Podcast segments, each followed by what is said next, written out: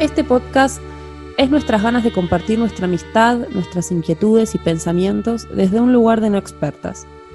No queremos ser expositivas, más bien queremos hablar desde pensar la comunicación socialmente a través de las charlas de café entre un grupo de amigues.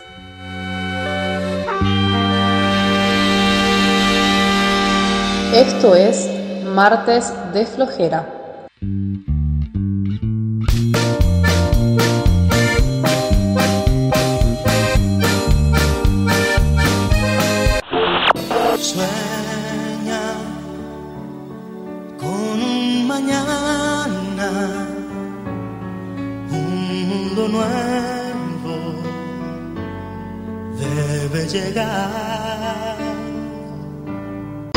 Pase al frente, Lisa Simpson. Ay, Rafa, ¿cómo envidio tu optimismo? No hay Springfield en 50 años en el futuro. El calentamiento global atrapa el CO2 en una atmósfera venenosa y los océanos supercalentados se elevarán inundando las tierras bajas, dejando lo que quede de la humanidad horneándose en un desierto que alguna vez alimentó el mundo. En el nuevo Nínive cae la oscuridad.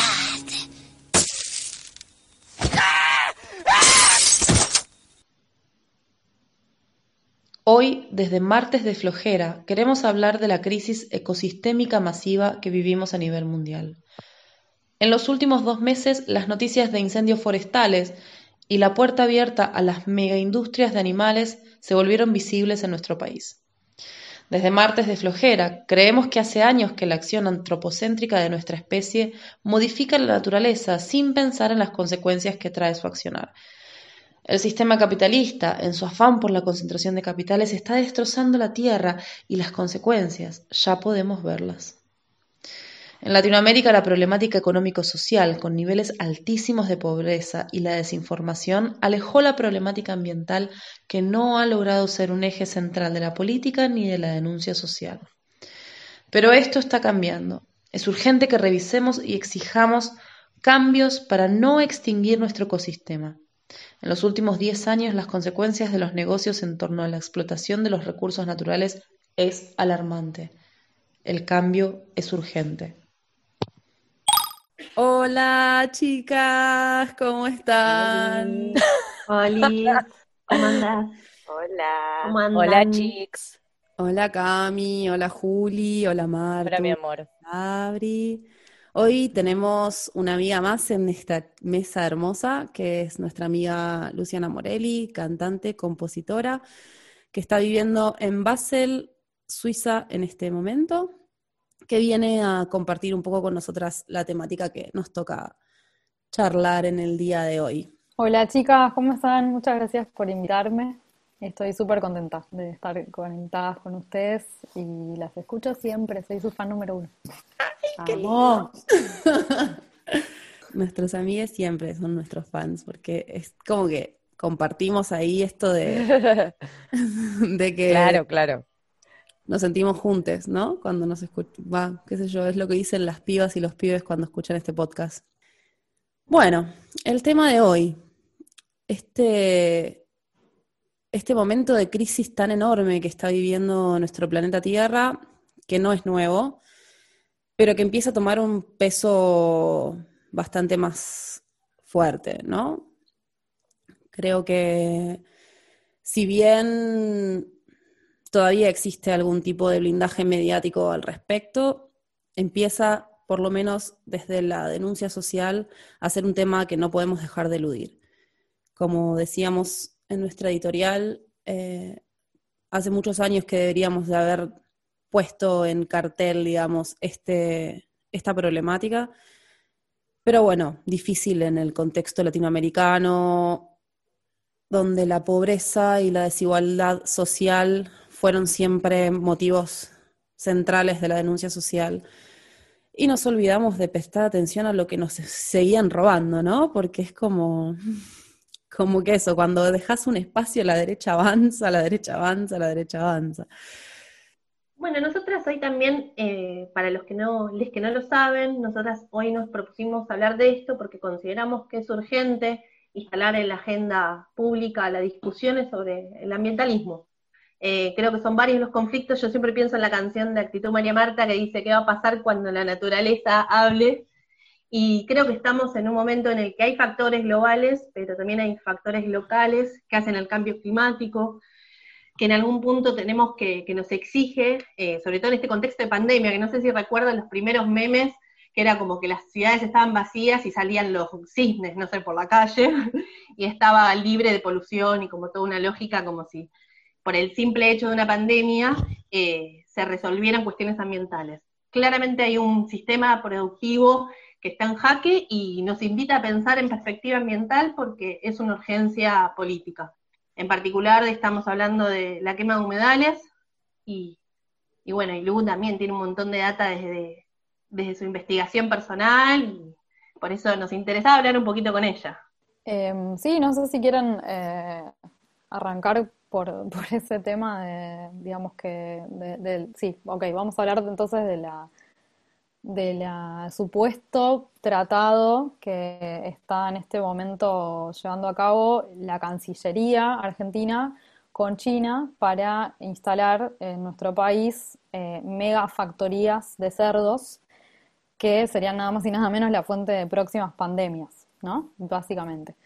Em, y ni siquiera podemos decir que es un acuerdo de el presidente, o sea, fue, se presentó como algo eh, casi entre privados, casi como si fuera un acuerdo entre empresas privadas, no entre partes privadas, de Cancillería a Cancillería, no hubo ninguna consulta a ninguna organizaciones eh, este, especialistas sobre el tema, ni a las comunidades donde supuestamente se instalarían estas megafactorías, porque tampoco queda claro dónde se van a instalar.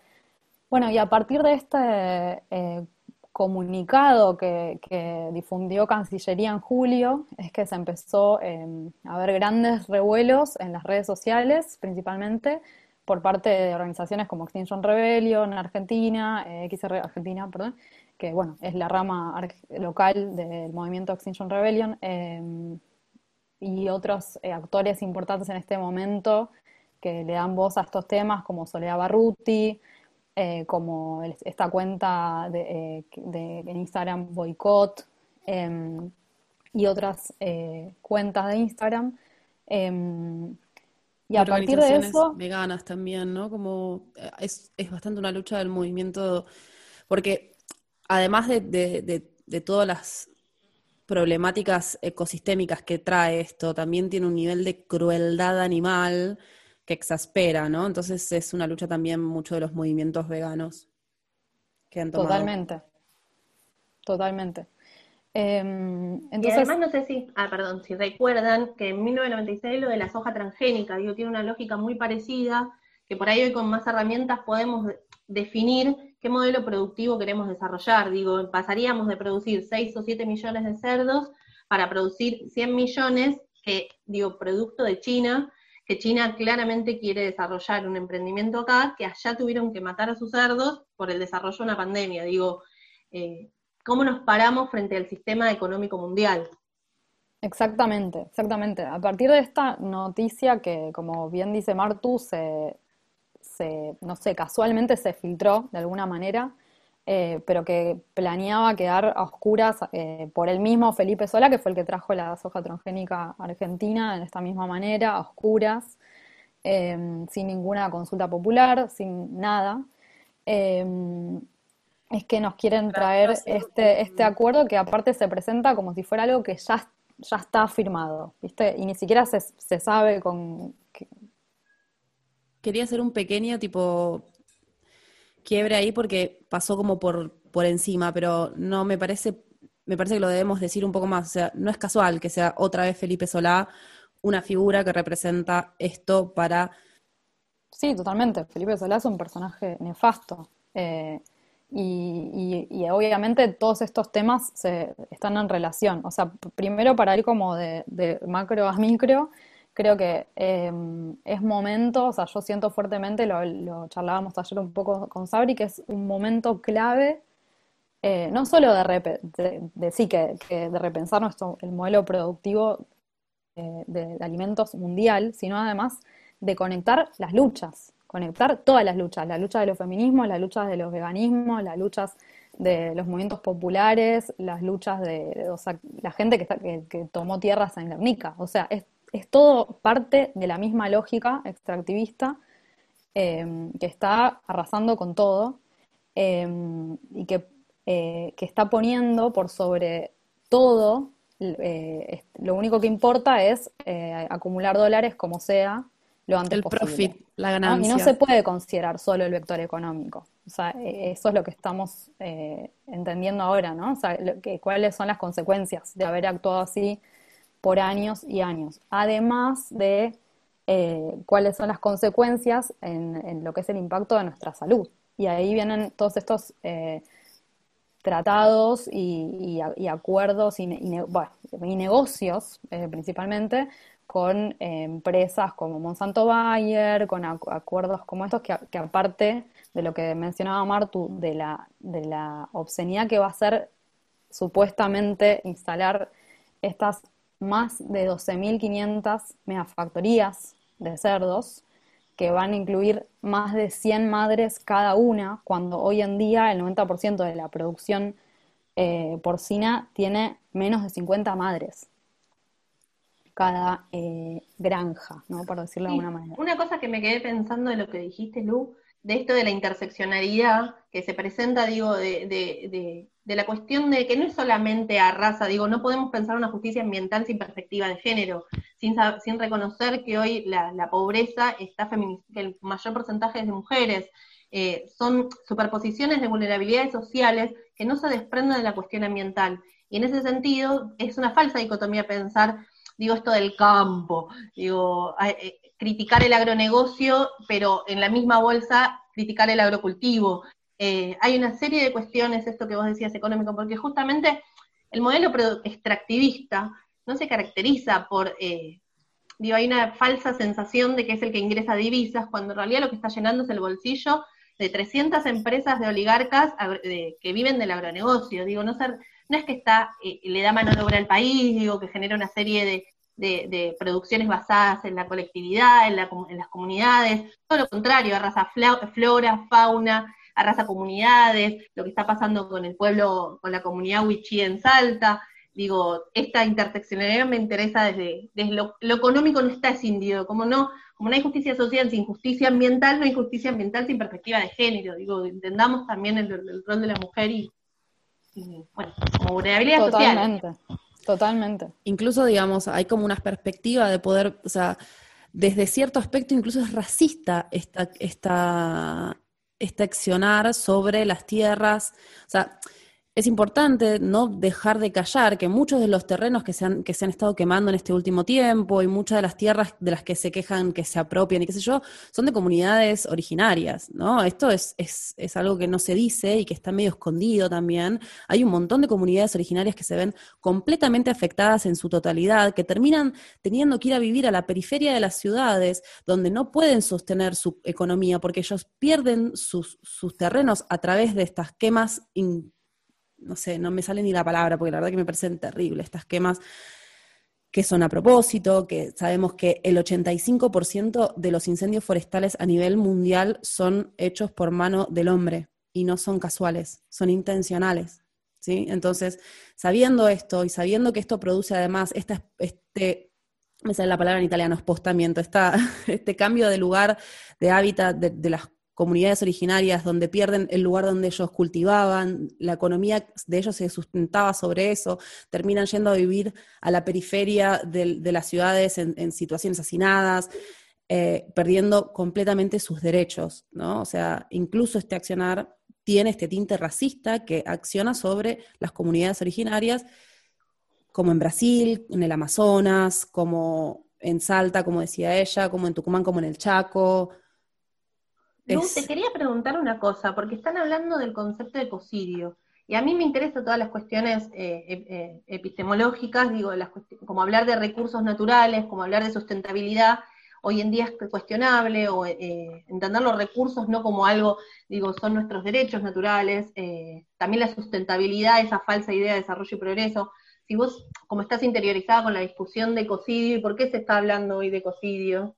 Em, no, te puedo decir como qué cosas escuché o leí yo, ¿no? No es que yo soy una especialista en este tema, pero me parece que el concepto de ecocidio se está utilizando porque ya se habla de, em, digamos, una aniquilación o extinción de mundial, o sea, de todo el, ecosistema, esto, este concepto que, que, dijimos en la editorial, ¿no? El, del colapso ecosistémico masivo, porque es, un, es, un, es como un plan sistemático eh, de aniquilación con toda la, la biodiversidad, este, con, digamos, creo que ayer también hablábamos, mencionábamos con, Sabri distintos informes, ¿no? Como fueron los informes, bueno, de las comisiones de las Naciones Unidas eh, sobre el cambio climático y también el de la WWF, el, el informe Planeta Vivo, que, que, es terrible, que eh, nos, da algunos datos como que en menos de una generación, o sea, menos de 50 años, hemos extinguido el 68% de los animales vertebrados eh, del mundo, siendo en Latinoamérica este número igual a 94%, solo en Latinoamérica.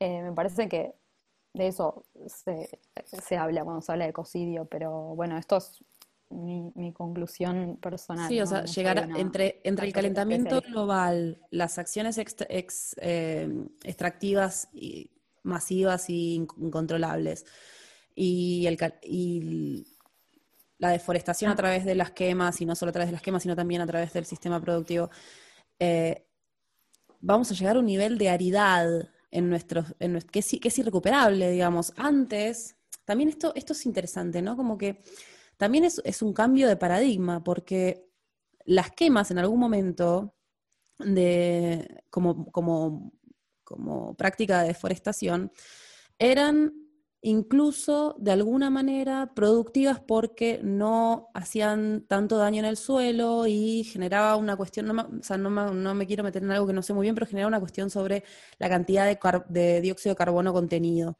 ¿sí? del suelo. El problema es que con, el calentamiento global eh, no se puede tener un control sobre esos fuegos, porque lo que está pasando en Córdoba, por ejemplo, es que no llueve, gente. Entonces, como no llueve y los vientos y las temperaturas son muy, los vientos son muy fuertes y las temperaturas son muy altas, lo único que pasa es que el fuego se propaga, se propaga, se propaga, se propaga, se propaga y es imparable. Hay un eh, jóvenes por el eh, por el clima argentino es un, es un movimiento bueno están lleno de ambientalistas que que se están dedicando militantemente eh, activos. Eh, bueno, decía que todo fuego es político, va, un montón es como un lema de todo fuego político, y que el ambiente se conserva con la gente adentro. Digo, no entenderlo desde un lado ambientalista romántico, eh, sino también entendido las, conductas individuales entendidas en una retroalimentación en esta cuestión de exigencia de leyes, de, regulaciones, del, del mercado agropecuario en este sentido, eh, creo que en esa línea es donde también nosotras nos posicionamos en nuestras medidas de consumo más acorde a una soberanía alimentaria, a nuestras formas de reciclar o a tratar de estar conectadas con, nuestro ambiente de formas informadas, que estar militando, cada uno desde, su Pero es importante, igual creo que lo más importante de aclarar, y creo que también es una postura que se está teniendo, es que nos venían vendiendo un discurso verde de la sustentabilidad, o no me sale la palabra, y, y de la acción. Gracias. Y de la acción individual, que viene también sobre todo de la comodidad de las sociedades europeas y, bien acomodadas, digamos. Pero no podemos, no pudimos hasta ahora tener un, un eje colectivo, ¿no? O sea, si bien en los, en los últimos tiempos con, la acción de, esta chica Greta y, y, otros movimientos más fuertes empieza a haber una colectividad, pero lo que es urgente es que esto sea una demanda social colectiva de todo el conjunto de la humanidad, porque como bien estábamos hablando recién del término cocidio, el nivel de pérdida constante por año que tenemos de la biodiversidad es irrecuperable, es irrecuperable. Esto es lo desesperante. No lo vamos a recuperar. Lo que se pierde no se recupera. En Argentina quedan 50 monos macacos rojos. Chicas, extinguimos una extinción, una, especie de monos. O sea, por decir una cosa, ¿entendés? Como, o sea, son cosas que me quedaron a mí en la cabeza de, escuchar a, ciertos especialistas que decís, ¿cómo puede ser que permitamos que pasen estas cosas, ¿no? ¿Cómo puede ser que solo accionemos desde nuestro lugar? Bueno, es que el problema es que uno de los problemas, ¿no? que el, pero uno de los problemas es eh, justamente que no nos estamos percibiendo como animales, porque somos animales también. Entonces, no, si nos seguimos pensando como algo separado de la Tierra, o sea, nos compartimos más del 90% del ADN con algún tipo de mono que creo que son los chimpancés o no sé cuáles son, eh, y se están extinguiendo, y nosotros tenemos el 90% de ADN compartido. O sea, pensamos que esto no nos va a tocar, pero estamos viviendo una pandemia en este, en este momento, ¿no? Que me parece que es muy importante empezar a conectar, atar los cabos porque también esto de quedarse en la acción individual y los 10 tips para salvar el mundo, entonces yo te doy estos 10 tips de tipo, así, recicla esto, hace no alcanza, no es suficiente, o sea, hacelo, está genial, hagámoslo todos, pero ya no alcanza a hacer eso. Quedan 10 años, 10 años hasta que se va, va, a estallar todo, o sea, va a haber realmente, o sea, ya, lo, ya está en camino, ¿no? Esto ya es un proceso irreversible, eso hay que entenderlo y hay que empezar a atar cabos para poder ser un poco más inteligentes y actuar en consecuencia. Y por otro lado, es muy importante, o sea, que, el discurso, que los discursos que, que, nos rodean y, que también eh, construyamos, eh, partan por lo menos del consenso de, de decir estamos en esta situación, porque todavía hay gente que lo niega, todavía hay gente que niega que estamos pasando por esta situación, porque claro, es muy difícil, primero por una cuestión emocional, entender que tenemos 10 años para revertir, eh, para cambiar de manera drástica nuestro modelo de producción, o si no, nos estamos yendo a nuestra propia extinción. Eh, y también eh, eso, es como muy, muy difícil de procesar y no le conviene a todo el mundo que, la gente tenga esta información. Se nos dice que, no se nos, que no se le quiere difundir esta información porque no se quiere difundir miedo o depresión o qué sé yo, como si fuéramos eh, personas que no, pueden, no podemos pensar por nosotros mismas eh, y no es así. Necesitamos tener, primero, que nos digan la verdad, la gente que tiene estos datos, porque encima, estamos hablando de informes, los de la ONU e incluso los de la Fundación, la WWF, son informes, o sea, que, también son oficiales, o sea, son organismos oficiales que han sido consensuados por distintos países, o sea que los números reales deben ser mucho peor, mucho peor que eso. Entonces empecemos a atar los cabos. Si nos están diciendo que quieren venir a instalar miles de megafactorías de cerdos en la Argentina, eh, ¿qué necesitamos para tener eso? Necesitamos tierras donde se puedan poner eso, que no nos dijeron dónde van a ser o casualmente empieza a haber incendios masivos en toda la Argentina. Yo no estoy diciendo que, esté como causa efecto, pero está pasando al mismo tiempo. Eh, y Estamos soja para darle comer a los cerdos. Producir, eh, bueno, los cerdos comen más que nada maíz, si no, si no estoy equivocada, pero también soja. Eh, entonces, se, va a necesitar, o sea, una madre consume 12 toneladas de maíz por día aproximadamente. Vamos a necesitar, exacto, gran parte de la producción de granos de Argentina y de soja va al, consumo de, animales.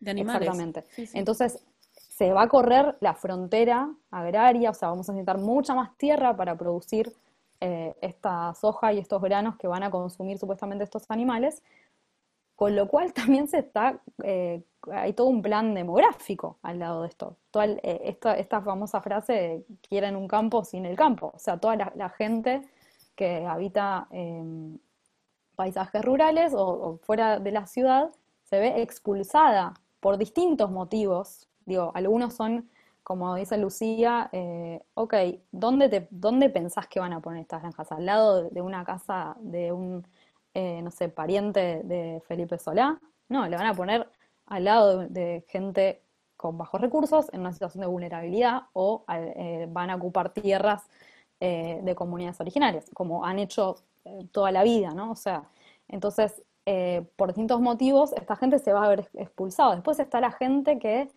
te pusieron una mega factoría de cerdos al lado de tu casa. ¿Quién puede vivir al lado de una mega factoría de cerdos? Vayan a preguntar, o sea, o, podemos leer entrevistas que, que, que hay, digo, googleen, googlemos, eh, digo, no está muy lejos la información. ¿Quién puede vivir al lado de eso? Por ejemplo, las familias que, vivían por Saladillo, donde se han instalado un montón de, granjas de este, bueno, no le digamos granjas, ¿no? De estas factorías, em, nadie puede vivir al lado de esos lugares. Entonces, por H o por B, la gente termina siendo expulsada eh, del campo y termina yendo a las ciudades que ya están colapsadas, que también tenemos una crisis habitacional enorme. Em, entonces, empecemos a atar los cabos. Por otro lado, em, tenemos, digo, me parece una muy buena pregunta para hacerse es, ¿por qué China quiere poner estas megafactorías de cerdos en Argentina? Digo, como bien dijo Martu, vienen de haber tenido que sacrificar, entre comillas, eh, digamos, enterrando vivos y quemando vivos a el 50% de sus cerdos eh, hace un par de años por el caso de la gripe africana y eso los puso en una situación de que necesitan supuestamente satisfacer eh, toda la demanda de, de, como le dicen los productores, de la proteína de, cerdo em, para su mercado interno. ¿Y por qué Argentina? No sé si, o sea, preguntémonos eso, ¿por qué Argentina? ¿En qué le conviene? Argentina necesita dólares. Es lo único que, pensamos desde, no sé, de que se creó este, este, se instaló este modelo agroexportador de la muerte, que lo único que nos interesa es hacer dólares ya como sea, de la manera que sea, sin pensar en nada más que eso.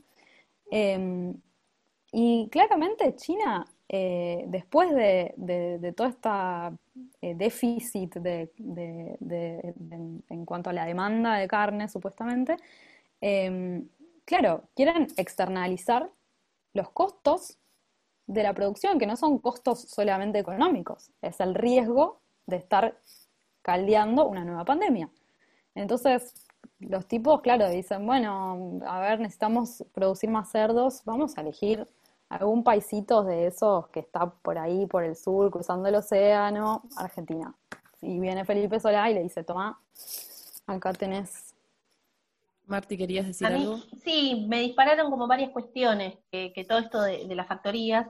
Eh, también hay una cuestión que, digo, está todo muy ligado y eso eh, corriéndonos de una visión altruista, romántica del ambientalismo, como, bueno, mi práctica de cuidarlos, la cantidad que uso eh, de agua cuando me lavo los dientes, eh, creo que también hay que entender la, cuestión inmobiliaria, digo, lo que pasó de Costa Salguero, lo que está actualmente pasando, que si bien se aprobó en legislatura, todavía hay una serie de, instancias en las que todavía podemos lograr que se frene, porque se, está, digo, se está yendo contra un derecho constitucional, que es el espacio verde y el acceso al río. Eh, digo, el negocio inmobiliario, una, una nueva, digo, la misma constante, la constante económica que liga los sectores económicos, políticos, eh, políticos también, digo, mediáticos, el blindaje mediático que hace que estos grupos económicos puedan seguir lucrando, sigan vendiéndose eh, espacios públicos de la ciudad La Reta, tiene un negocio inmobiliario eh, más que una ciudad. y en esa línea también, digo, lo que hoy nos venimos a preguntar, ¿por qué este sistema, para qué, por qué para este sistema es un buen negocio que todo arda, hacer que todo arda? Y a mí me gustaba, hay una cuestión que decía Soledad Barruti, eh, que vinculabas desde la quema de brujas hasta la quema de los bosques, y, dice, vivimos, porque lo conecta con el cuerpo, y esto que decía también Luciana, del ambientalismo ligado a el lazo, el, vínculo del hombre con el ambiente. Digo, no es escindido de sus desigualdades, no, no eh, un ecologismo popular que vincule, digo, como una ciencia social, no en términos solamente biologicistas. Eh, Dice Barruti, decía, vivimos sin conocer nuestro cuerpo más que la droga que lo acalla. Entonces, ¿podemos encontrar hoy un modo de habitar la Tierra sin romperla? Y creo que es lo que nos tenemos que preguntar, eh, como para poder avanzar y generar lazos, porque lo importante es el lazo. Digo, no muy lejos en la cuarentena, al principio de la cuarentena, a la gente meritocrática, individualista, iba corriendo a comprar su papel higiénico consumista, desentendiendo eh, la situación de privilegio de clases, qué sé yo, hay cuestiones como tenemos que reformular también nuestros valores de posicionarnos con el otro, porque claramente si algo nos vino a enseñar la pandemia es que no nos salvamos solos, eh, de esta salimos juntos, que, que es un poco lo que venimos reflexionando en todos nuestros podcasts, la situación inaugural que nos trae la pandemia y la, y la evidencia, la radiografía de la que hablaba Rita Segato, en la que nos pone la pandemia una radiografía de las cuestiones sociales, económicas y políticas que se ponen en juego y se profundizan. Totalmente. Totalmente. La salida tiene que ser colectiva y en ese sentido tenemos que exigir las leyes, ¿no? O sea, parte de todo lo que, se, que tenemos que activar es, es un contexto institucional, porque no puede depender solamente de la denuncia de ciertos espacios, sino que tenemos que poder lograr llegar al Congreso y exigir leyes que cuiden nuestro patrimonio que es la tierra y cuiden a las comunidades originarias y cuiden y cam o sea, necesitamos un cambio profundo. Lu. Sí, yo lo único que quiero agregar a esto, y nada, aparte tomo eso que decís de eh, exigir leyes. eh, yo le decía a Sabri, eh, es como que para mí esto ya, este- o sea, esto del cambio profundo es lo más importante, porque, la, porque también otra pregunta que, que vale hacerse de, eh, escuchando, digo, si, si ustedes se, ponen a, yo, yo he visto videos de, de charlas que tienen este, diferentes representantes de distintos sectores con respecto a ese tema. Eh, estaba la eh, representantes de Cancillería, representantes de los eh, productores porcinos. Bueno, hay varias eh, charlas que se dieron durante estos, estos eh, momentos de cuarentena por Zoom y que están disponibles en YouTube, que se pueden ver para escuchar, digo, también es interesante escuchar del otro lado, ¿no? O sea, ¿por qué supuestamente nos convendría poner estas, eh, instalar estas No hay que olvidarse de Sí. la sociedad rural diciendo no nos permiten seguir con nuestro negocio, ¿no? Existen estas personas que vienen a quejarse de que no podemos hacer nuestro negocio, entonces no podemos ayudar al país a crecer.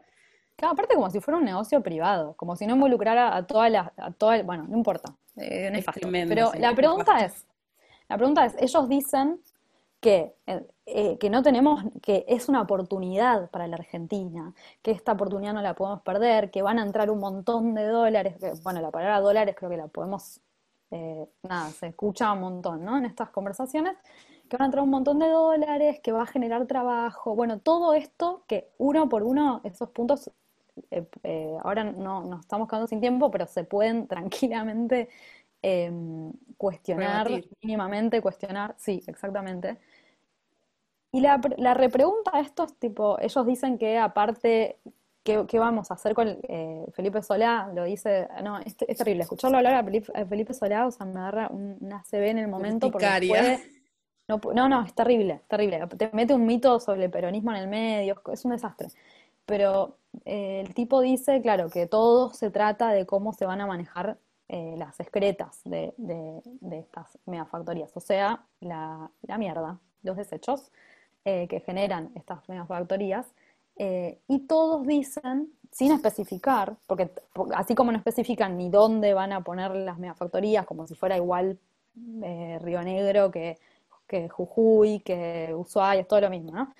Eh, ni cómo, ni nada, dicen eh, que van a usar, es muy fácil, que esto se, es muy fácil, las excretas se convierten en, en biogás y ese biogás va a alimentar a su vez eh, a la granja, creando un sistema autosuficiente y sustentable. Nada, súper un mito completamente. Eh, pero la, la pregunta es tipo, ¿se puede hacer bien esto? ¿Se puede, realmente se puede hacer tan bien como ellos dicen? Y la experiencia está demostrando que no. O sea, ¿se olvidan que estamos viviendo una pandemia? La experiencia actual eh, demostró que no, y aparte las experiencias que han tenido otros países en la instalación de megafactorías de cerdos ha sido nefasta, como en España y como en Chile. Digo, es como, no tienen eh, memoria, ¿no? Hay un, hay un biólogo que dice algo que para mí me parece muy interesante, Guillermo Folguera, que es que en Argentina está habiendo un exceso de presentismo. Es como esta necesidad de acumular dólares como sea ya, para, para mañana, para ayer, eh, los lleva a no tener memoria y a no, y a no pensar tampoco en el futuro. Consecuencias también de, de- de la deuda terrible que contuvo el gobierno pasado, ¿no? Porque la desesperación por estas divisas tiene que ver también con que si las divisas no se, se- no se obtienen a través de las retenciones a las exportaciones, se obtienen a través de deuda.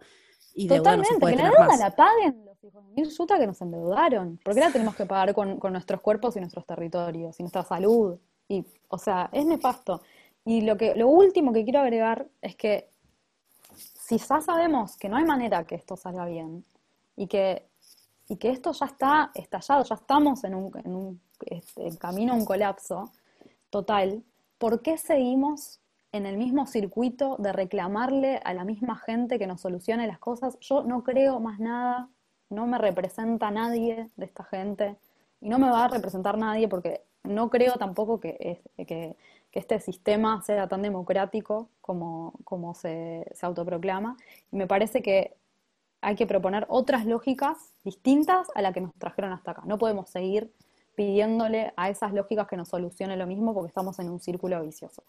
Yo quería acotar una última cosita y es que los problemas de pandemia siguen existiendo más allá de las grandes factorías, porque toda esta quema de miles, cientos de miles de hectáreas genera un cambio en la biodiversidad donde los virus, bacterias que estaban dentro de ciertos animales salen afuera, o sea que estamos en constante desequilibrio, estamos generando un constante desequilibrio en el, en- el ecosistema y eso eh, lo pagamos ya.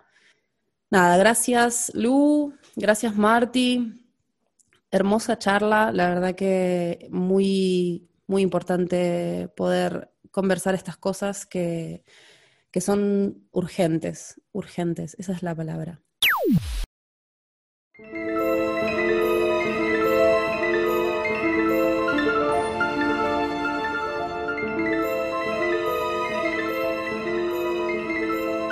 Olis, ¿cómo están? Olis, tanto tiempo.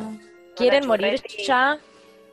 Eh, ¿Quieren morir ya? Para que nos sigas tirando pero cósmica. Yo quiero morir un poquito, la verdad que cuando estuve poniéndome a estudiar Poquito. un poquito sobre esto, lloré, lloré. Ay, mal, sí, sí. Una dije, estúpida ¿quién, porque... me man- quién me mandó a tener una hija en este mundo de mierda que no puede comer y va a tener No, agua? no, paren, paren, paren. Yo, yo quiero hacer un, un llamado, porque todo esto me, me puso a pensar una cosa. hacer Gracias. Sí. Un, un llamado. No, más allá de, de todos los brillos de colores, que después nos vamos a tirar flores entre todas porque nos amamos, y es cierto, quiero decir, el ser humano que no sea vago de mierda y que se llame el suicidio colectivo, que es más fácil, vagonetti del orto, pongámonos las pilas, pongámonos las pilas, eso, cero de acuario, las salidas colectivas, estamos acá, no vamos a pegarnos Me parece bárbaro. Claro, sí, sí, porque si no, ¿qué queda de los que siguen? ¿Viste? Tampoco nos podemos cagar en todo. O Nos sea, van a cagar a tenemos que. antes, probablemente, pero Nos bueno. van a cagar a trompadas Y hacen bien, mira. Es que hasta el, el apocalipsis defrauda, ¿no? Porque ojalá que nos, ojalá fuera tipo una cosa así de una que te morís y, y listo, tipo ni te Y que enterás. no es culpa nuestra. Y es, o sea, Claro, los viene un coso de no. pronto y pa, explotó todo bueno. ustedes eh, tomando birra en la esquina. Así de fácil. El apocalipsis es esto. Claro. muriéndome, envejeciendo adentro de mi casa, diciendo, ¿qué pasa afuera? ¿Qué pasó? Oh, pero acá dijeron que está todo bien. Yo creo que el ¿Viste, sol chicos? quema. Secándome las lágrimas con mis dólares. Váyanse a la No, mierda. claro. Tal cual, tal cual. Bueno, astrológicamente están pasando un montón de cosas que justamente lo interesante no es echarle la culpa así como esto de los extraterrestres, bueno, como esto de no echarle la culpa a los astros, sino de que ver de que hay situaciones eh, con ciertas energías que están circulantes. Hoy que es viernes, eh, que estamos, es el día que estamos grabando, hay luna nueva en Libra, tenemos sí. sol en Libra también, hay toda una cosa que se está como sintiendo respecto de lo vincular, eh, respecto de quiénes somos y cómo nos vinculamos. Eh, muy interesante que podamos tal vez pensar en algo de eso. Sí. Yo sí quiero decir algo. Oh. Si los vínculos pudieran hacer fotosíntesis, estamos salvados, chicas, porque si venimos laburando algo son los vínculos nosotras. Claro, absolutamente. to- o sea, aparte, encima de que, eh, porque es un tema para nosotras generacional, hay algo, evidentemente por lo que contás, que, que está sucediendo. O sea, mm, para todos. Sí, sí, está sucediendo para todos. Y también algo muy importante tener en cuenta eh, es una, una rápida pasada de lo que está aconteciendo. Tenemos, bueno, el, el triple Júpiter, Saturno, Plutón que están jodiendo fuerte de todo el año. Bueno, esto sigue así. Están todos mirando directo a la Tierra, con lo cual todo lo que se venía como retrogradando, esto, esta situación de mm, retomar un poquito para volver a empezar, bueno, seguramente estamos sintiendo que ya todo se puso con todo, y que es esto también, como, bueno, ya no hay más tiempo para, para seguir pensando, hay que hacer algo por la Tierra ya, ¿viste? Como, esto es un poco lo que nos invita a hablar hoy a nosotras ahora, como, vamos a hacer algo ya. Tipo, bueno, ¿qué podemos hacer? Esto, ¿me entendés? Sí, hay que. Vamos hay a que- hacer un que- programa, porque venimos hablando hace un montón de esto, todas, y de repente como, bueno, vamos a hacer un programa ya de esto. ¿Viste? Sí, No lo que nos pasaba un poco es que es, que es un poco lo que decía Lu al principio, ¿no? Como de mm, sabemos, pero no creemos que sabemos del todo, entonces no nos animamos a hablar del tema. Entonces, no es como medio a propósito, justamente, que está, bueno, mejor lo hablemos porque no sabemos. ¿Por qué no estamos hablando de esto? ¿Por qué no tenemos- sabemos? ¿Por qué no Perdón, y sabemos? aparte, no? y aparte es algo que, digo, que, que es súper angustiante, que lo estamos viviendo cada uno en soledad porque nadie se anima a hablarlo con otra persona, porque ¿qué le vas a decir? Che, ¿pensaste que nos quedan solo menos de 10 años? Estamos yendo a, un- a medio de un colapso económico masivo y un colapso ¿Para social qué que puede dejé de traer guerras civiles y hambres mundiales. O sea, es tipo, Sí, sí, sí. no, claro. eh, nada, tipo, ¿todo bien vos? Dale, sí. claro. Eso Pero es más fácil. Me parece que también nos, o sea, ten- el recuerdo que tenemos del colegio y como, bueno, el, el- tipo, lo que nos decían era como, bueno, la ecología, como algo muy la la la. Y es como que lo estamos viviendo de otra manera ahora y las generaciones más jóvenes es como, pero son boludas, ¿entendés? Como, Llegó tipo, la era de Acuario, chicas. Hay que llegó la era de cambiarlo acuario todo. trompadas. Wake up. A mí me hincha mucho las pelotas también, perdón, recordada, tengo delay mental. Sí, Esta contame, cosa de que yo oigo gente que dice, yo no creo en el calentamiento global. Es una Bueno, religión, pero- es una creencia. Podés decir, yo no sé. Claro, bueno, pero tipo, claro. Yo no, no, no creo. Una vez El nuestro tema es que el negacionismo, el negacionismo es- un jefe nuestro Dios. una vez dijo, yo no creo en los paraguas. Porque llovía y se, se estaba mojando. Y yo dije, o sea, ¿Qué? el cerebro, yo soy de Capricornio, chicas. A mí es tipo, Además, no te entra, no, no, no. claro. O sea, que O sea, esto sirve para algo, querido. no querés usar, no querés usar. Claro, pero que sirve, sirve. claro. Yo no creo. ¿Qué Yo no creo, ese paraguas que estoy viendo enfrente no está. claro. No creo, es que sería pero como más o hubieron, menos esa lógica. hubieron? Cuántas olas de calor en los poco- últimos 10 años que han matado una cantidad de personas en el mundo. Tipo, no, no creo en el calentamiento global. No, pero aparte, a ver, hay informes científicos, o sea, la ciencia viene diciendo, eh, viene emitiendo papers hace años, o sea, no es algo nuevo. El tema es que, es que el que tiene conocimiento tiene el poder, o sea, no, nos, no se nos está democratizando esa información que es básicamente algo tan importante eh, como la tierra donde estamos viviendo. O sea, no, no se nos comparte esa información. ¿Por qué? Por, bueno, por un montón de, de motivos, pero uno de ellos, uno de ellos es eso, es, es la creencia de que es irresponsable por parte de la comunidad científica eh, difundir información que puede generar depresión, angustia, o eh, etcétera. Y en Como el si Y en en el trasfondo hay una cuestión de incomodidad política que no, que no podemos reclamar esas cuestiones económicas. Pero una cosa que me, que me, eh, que me hacía reír. No, bueno, que esta cuestión que hablábamos del ambientalismo, me estaba acordando de ellos también, digo, en algún punto toman este discurso chistoso. El otro día Ariel, tengo un amigo que es verdulero, y me trajo, me dijo, estos huevos te los regalo son de gallinita feliz. Y me causa gracia porque gallinita Ah. feliz, la de los, digo, por ahí las compró pensando en que la gallinita era feliz, y eso lo hizo, le, hizo, le Pero- hizo sentir mejor. Pero esto de los cerdos, también leía que, que los cerdos dicen de ponerle juguetes a los cerdos. Y uno dice, eso no lo hace más sustentable, eso no lo hace, entonces por eso me reía Ay, de lo de gallinita feliz, de- no dejan de estar en situaciones de explotación, no, no, no dibujemos algo, entonces es como también esa eh, como apropiación del discurso ambientalista viene de la mano de, de, eh, no sé, Greenpeace, digo, de la mano de ciertas cuestiones medio contradictorias, que también es hacernos parte y apropiarnos del discurso, decir, loco, hay toda una cuestión social dentro del ambientalismo que hay que discutir y que hay que poner en tela de juicio y, que hay que generar incomodidad. Por eso ese blindaje, por eso un poco la incomodidad de uno de estudiarlo, de saber y de informarse, porque es como, no deja de ser angustiante a nivel individual, pero como ya dijimos, la importancia de, de llevarlo adelante colectivamente.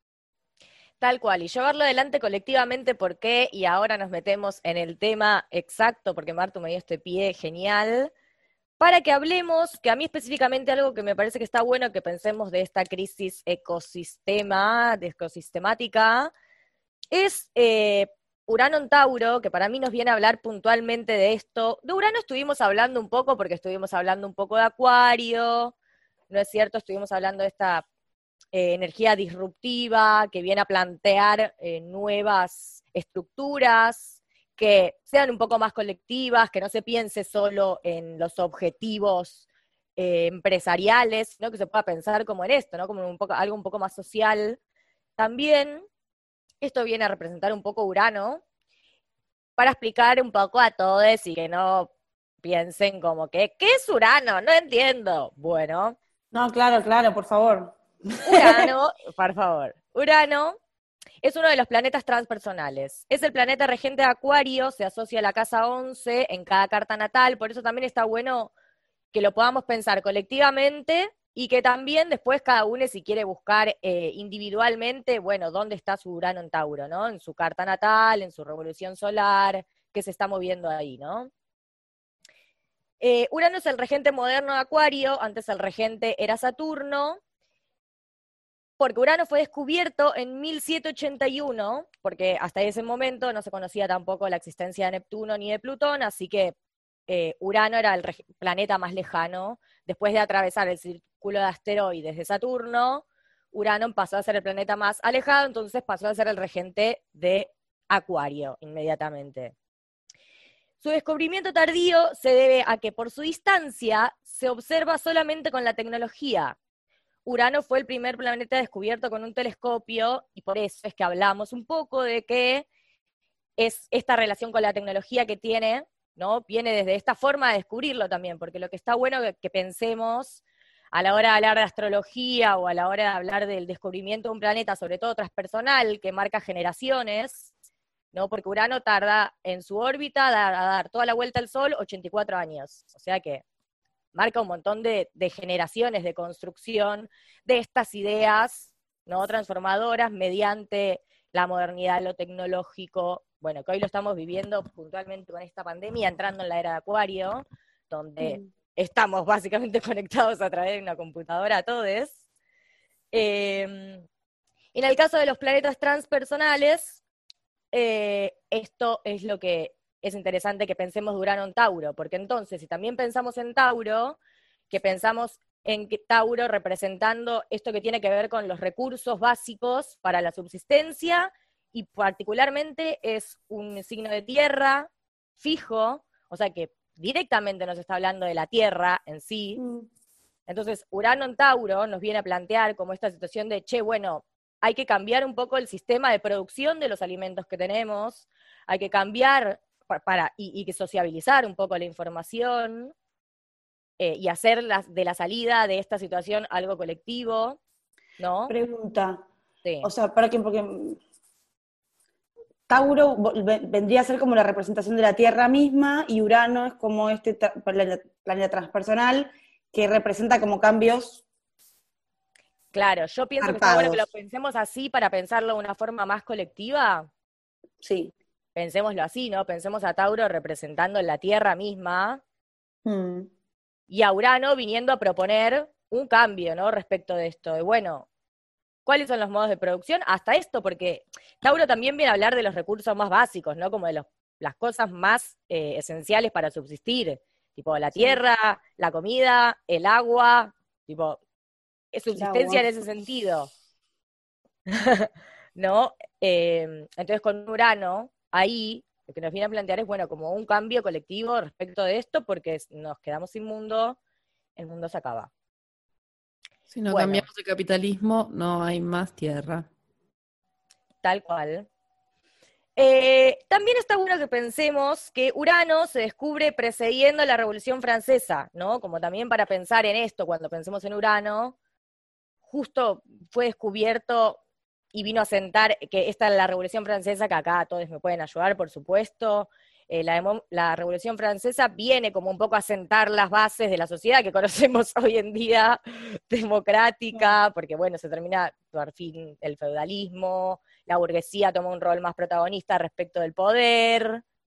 Bueno, la, la sociedad que conocemos hoy en día, ¿no? Claro, claro, la Y el mentalidad contrato burguesa. social que dejó afuera a las mujeres que también habían luchado en la revolución, ¿no? Y de pronto dijo, todos los hombres, che, y las mujeres, no, no, los hombres. Claro, Claro. ¿no? Y que de hecho esto es lo que estamos replanteando hoy en día con Urano en Tauro también. Venían, veníamos como de un Urano en Aries diciendo muerte al macho, fuego al patriarcado. Y ahora es como, bueno, pará, che, que, o sea, como organicémonos, sentemos unas bases, ¿no? Como para ver cómo continuamos con esto, a quiénes estamos incluyendo en nuestro discurso, a quiénes no Claro. como, ¿no? Un poco de esto. También eh, estaba bueno para mí que pensemos en esta vez, ¿qué pasó la última vez que Urano estuvo en Tauro? ¿No? En la historia, que esto fue entre 1933 y 1940, que cuáles, eran los, cuáles fueron los grandes hechos que sucedieron en este momento. La industrialización alimentaria, la explotación de los recursos naturales y las reformas económicas, porque la crisis, porque Claro. eh, ¿no es cierto? Y ahí, y ahí se plantaron un montón de bases, que es el mundo también cómo funciona ahora en cuanto a los poderes, ¿no? Tipo, ahí después de la Segunda Guerra Mundial, bueno, quedó dividido el mundo, medio como lo conocemos ahora. los negociados y las cosas se, vieron, se vinieron dando medio como es hoy en día, más allá de las transformaciones que, estamos, que hemos vivido y, las nuevas luchas que hemos podido eh, llevar adelante. Eh, me parece que Urano en Tauro viene a plantear esto de nuevo, como vamos a tener que plantar unas bases, lo que hablábamos antes, como bueno, ¿quedan 10 años de mundo o, o podemos pensar un poco más allá y podemos hacer algo ahora? ¿No? Como unas bases, plantar unas Claro, bases que este sean de cambio para es más bien no veamos qué onda, sino como ya. Claro, o sea, plantemos unas bases, pero es esto, es como plantear unas bases porque que tengan que ser duraderas, que hagan que todo esto dure.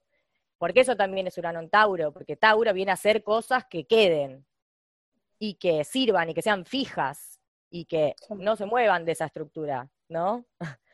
Entonces, bueno, hay que Aguante, pensar loco, algo- sí. Algo, algo que no sea, bueno, vamos viendo, no, no, no, esto es No, no. porque va, o sea, esto va, son las bases, soy Tauro, Claro. bitch. Claro. Eh, todas las La personas, Tauro Gate.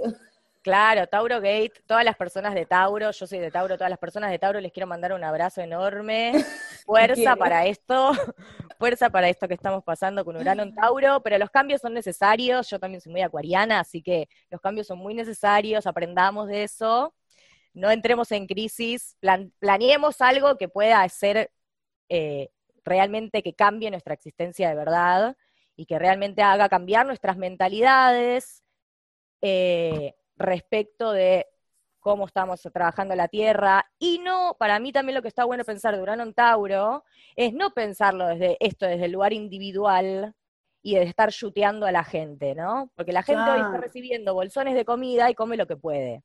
Entonces, no chutear, cada uno sabe qué puede hacer y qué es capaz de hacer, ¿no? Ahí está la individualidad de, de Acuario y de Urano. Cada uno sabe lo que puede hacer y lo que no puede hacer. Eh, quien tiene tiempo de pensarlo, sobre todo. Y bueno, y si no, vamos, o sea, basta de esta de la factoría, bueno, esto no, ahí es donde hay que ir a decir que no. Necesitamos Mm. que ir al Estado a decir que no, a las empresas a decir que no, digamos. Yo si quiero en verano armarme una pileta, no me puedo sentir culpable porque hay una minería de mierda que está haciendo mierda todo y nos está dejando sin agua a todos. Entonces, digamos, también desde, desde todos los lugares del individualismo, como no andar chuteando a nadie No, pero que además también no cambia nada. Si yo me compro la verdura agrológica, no estoy cambiando el mundo, o sea, Absolutamente. todo agroecológica. Es que, es que, O sea, claro, las actitudes individuales El cambio es colectivo. Ni sirven. criminalizar ni, ni universalizar. Digo, mi práctica tiene que hacerlas todas y no reciclar, sos un genocida, un etnocida. Absoluto. Y no se le puede pedir lo mismo a toda la gente. O Claro, sea, tal cual. Mm. No, y que hay que, tiene que haber cambios eh, que son claramente, por ejemplo, hay cuestiones que son inherentes a nuestro territorio, a nuestra región, y que no pueden ser pensadas de la misma manera en Europa, por ejemplo. Cuando toda la comida que está saliendo de acá es para Europa. Digo, sí, y que Europa tiene agrotóxicos que están prohibidos acá, pero Mm. que nos lo venden en Argentina. claro, Y en claro. Argentina no solo no están prohibidos, sino que son legales y a se Europa, le aplican Una de a- las, una de las empresas que nos vende agrotóxicos es Avis, es francesa y nos llena de mierda, pero en Francia están prohibidos. Tal Claro. cual. En casa de herrero, cuchillo de palo, perdón. Bueno, Terrible. claro ejemplo de, de- de China queriendo sacarnos encima la peste y que, y Claro, bueno, porque unos también- años más. Sí, pero digo, esta, esta inconsciencia de que, de que también lo mencionábamos ayer, ¿no saben lo que es la globalización? Sí, sí, sí. O sea, Piensan que porque que nos mandan las megafactorías a Argentina van a estar exentos de una futura pandemia que se, si se, si es que sale de, de estas megafactorías en Argentina. Hola, estamos viviendo una hora que empezó en China. O sea, Claro. Sí, sí, sí, sí. Sí, sí, sí, y que además esto, como realmente tenemos que, tuvimos que pensar durante todo este tiempo nuevas formas de hacerlo todo, ¿no? O, por lo menos eso, desde este programa estuvimos como tratando de, de pensar qué nuevas formas hay de hacer porque, porque nos, nos interesa pensar en esto de que la salida es colectiva y de que hay un montón de temas de los cuales eh, podemos aprender eh, y compartir entre nosotros para, bueno, para ayudarnos un poco y para, para cambiar también un poco nuestros hábitos eh, de alguna manera. ¿no? A mí me hace pensar un montón, yo ca- casi no separo la basura y la verdad es que esta semana empecé a separar la basura. O sea, igual porque también claro, me pero han- separás la basura y después ¿dónde va la basura? ¿entendés? Bueno, eso es Claro. un tema también, Yo hace años que lo intento y es como los recién tachos ahora de la- tacho. Los tachos de la A mí me obligaban a enseñarlo en la escuela, chicas, y yo veía cómo me, me pasaba enseñando en la escuela todo esto y después venía el mismo camión a llevarse toda la basura que nosotros separábamos y era tipo, la concha que los parió, ¿para qué mierda me estoy dedicando a enseñar esto? Si Igual, y entonces se es como, llevan- ¿para qué mierda lo hago? Estoy como bien enojada, ¿entendés? ¿Para qué mierda lo estoy haciendo? Bueno, no sé. Pero bueno, eh, que podamos pensar en algo juntos, eh, me parece que es importante. Eh, por eso también estuvo muy bueno que, hayas, que hayamos sumado hoy a una amiga a esta charla. Así que, bueno, nada, nos dejo pensando en eso. eh, de Urano en Tauro. Y no sé, nos vemos ahora con Juli, con la columna de Juli. La mejor elección aquí, señores. Alcen sus voces y sus corazones. ¿Cómo se llama? Una vez más. Pero la avenida principal está dañada. Lo siento, mamá, la decisión está tomada.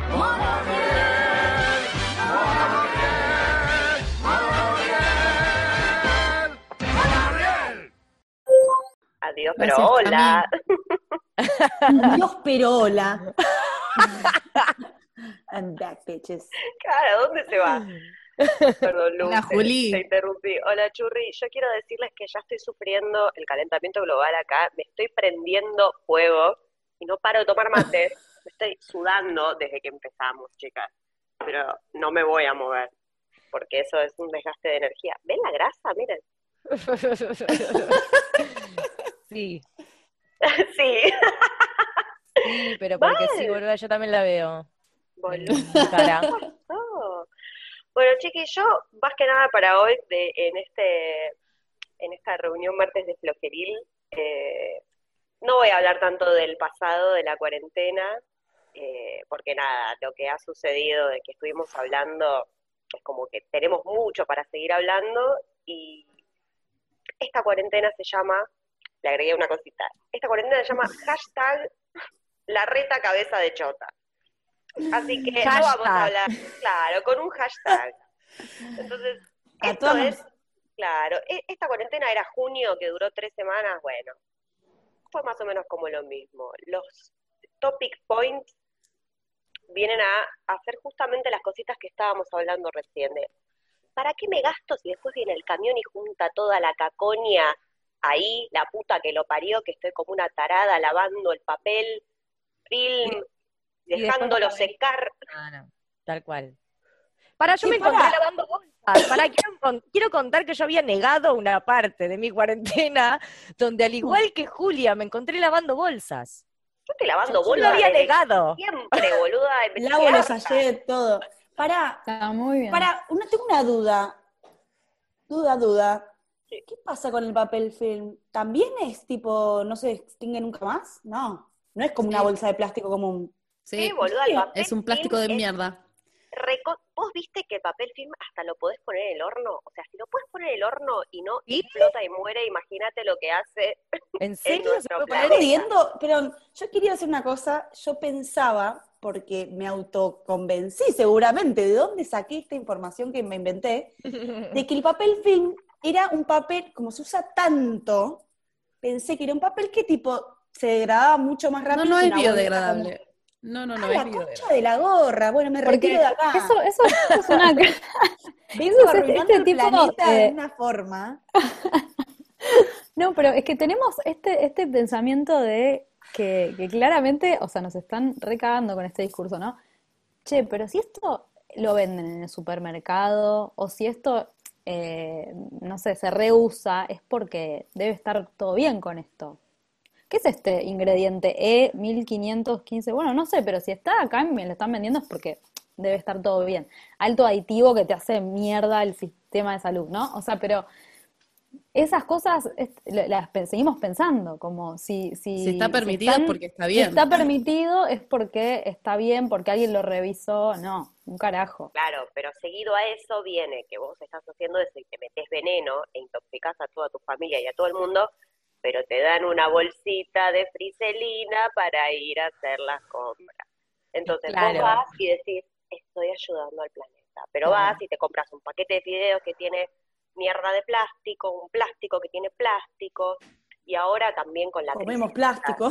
de ¿Qué pronto aparecen cosas que- con, con la etiqueta, a mí me pasó acá, que empiezo, que empiezo a comprar cosas que dicen sin microplástico. Y, y ahí te empezás a decir. ¿eh? O sea, eso quiere decir que antes tenía O sea- microplástico o que hay otras cosas que tenían microplástico. Claro. O sea, Bárbaro. O piensen, ¿Y, y qué es el microplástico? ¿Y, y por qué? ¿Y por qué esto tiene, tendría que tener blancos. microplástico? ¿Es una pasta de dientes? O sea, ¿qué está pasando? ahora es que antes. Ah, o piensen Claro, en bombacha, claro, concepto bombacha de plástico. Morena usa todos los días una bolsa, 10 bolsas de plástico en el culo. Entonces, imagínense la cantidad de pañales que he intentado hacer pañales de tela, que todo el mundo, ay, pero puedo usar eso, hay pañales de tela, qué asco. Hay Ay, toda yo una de tela siempre. pañales de tela. Para salir eran Claro. nosotros. Los Javis. Tal cual. Rompen Pero la cantidad de ¿eh? pañal en la vida de un niño es tremendo, es, es tremendo lo que pesa la bolsa de pañal con también tiene, tiene que Y ver encima, con después va a tener que- toallitas, ¿no? O sea, Claro, eso recomiendo la copa menstrual, es lo más. Menos mal que usamos la copa, ¿no? Va, no sé si todas, pero. Yo me sumé hace un mes. Estoy muy feliz. Es lo más, Tipo, listo. porque supera el Ah, tampón, bien, supera todo. supera todo, Y genial. Genial. además salvamos al y planeta. tela, claro, y le tirás a las plantas y crece Podés ver cuándo menstruás también, eso es buenísimo. Tener Eso que me vuelve loca sab- poder medir las cosas. Ah, claro, te, te aporta tu toque. Mirá el de la métrica. Conocer el color de mi Mirá el color de nuestro cuerpo. Claro. Sí, conocer nuestro cuerpo, ¿no? Tipo, ay, mira, oh, estoy menstruando un poco más marrón, estoy menstruando un poco más rojo. Las toallitas con olores. No, qui- ¿O Sí, por qué sí. tiene color a flores y tener un color azul en las propagandas? No es de color Asqueroso. azul. Las flores no huelen así aparte, me estoy limpiando los jetes. O sea, no es Sí, así. sí, sí. O sea, no es flor. mi- la gran militante de la, de la copita. La primera que era tipo, es la reina fucking queen de la copita. O sea, Sí, de hecho, Julia. Juli, yo empecé a usar la copita gracias a vos. Ay, chicas, me voy a poner a llorar. Yo ya voy por la segunda, o sea, ya cumplió su ciclo en la primera. Sí, la mía está ahí. eh. en el jarrito con agua. Un día dije, tipo, le voy a terminar cocinando y me lo voy a terminar comiendo, porque De ahí al cien- a cómo es los cientolo- cientologi- ¿cómo es? Los que se comen la placenta. Ah, Ah. no sé cómo- De ahí estás a un paso ya, boluda. Todo puede pasar en la cuarentena igual. ¿Sabes qué? Yo he Bueno, tirado lo mi de la placenta- No se te hace asco nada, Es Julia. más común de lo que creen. Es Lo digo como discutible, experiencia. claro. A mí no me da. A mí no me dio. Yo ya lo veía a Fiti comiendo la placenta porque yo la había colgado y no, era, me lo imaginaba en el patio mordiendo mi placenta porque no había hecho nada al respecto, no. Pero es a más mí- común de lo que creemos. Sí me, me ha Y es pasado un de derecho, tener es un órgano duro. Mal, me ha pasado tener un poco de descontrol con el tema de la sangre y, y las plantitas que yo suelo tirar, la diluyo en agua, ¿no? Pero me ha pasado que la perra, viste, Gracielita, se Ah, acerca la como, diluís en "Mm, agua". mi mamita, mi mamita me la como, y es tipo, la concha vaca, vamos a dosificar un poquito. Y después te preguntás por qué vomita, boluda. Y si se con tu papita, ¿qué no estás es esperando, boluda? Ahí Victoria acaba de llevarlo al una veterinario. vampiresca. O sea, No, loco. Graciela vivió muchos años comiendo basura en la villa, maltratada. Tiene un estómago. Tiene un estómago fuerte, algo está pasando. Yo creo que está más cerca de que haya comido un pasto con agrotóxico que basura, ¿entendés? Cosa. Sí. Pero bueno, volviendo a esto de mm, la reta cabeza de chota, hashtag. Hashtag la reta de Hagámosle el chivo. ¿Por qué? ¿Por qué eh, cabeza? No, es por una pelotudez, pero vieron que, bueno, en nuestras cadenas nacionales, que no son cadenas o sí, Es como una conferencia de prensa, cadena nacional. Claro. Es, como el, es el gris de eso. Claro.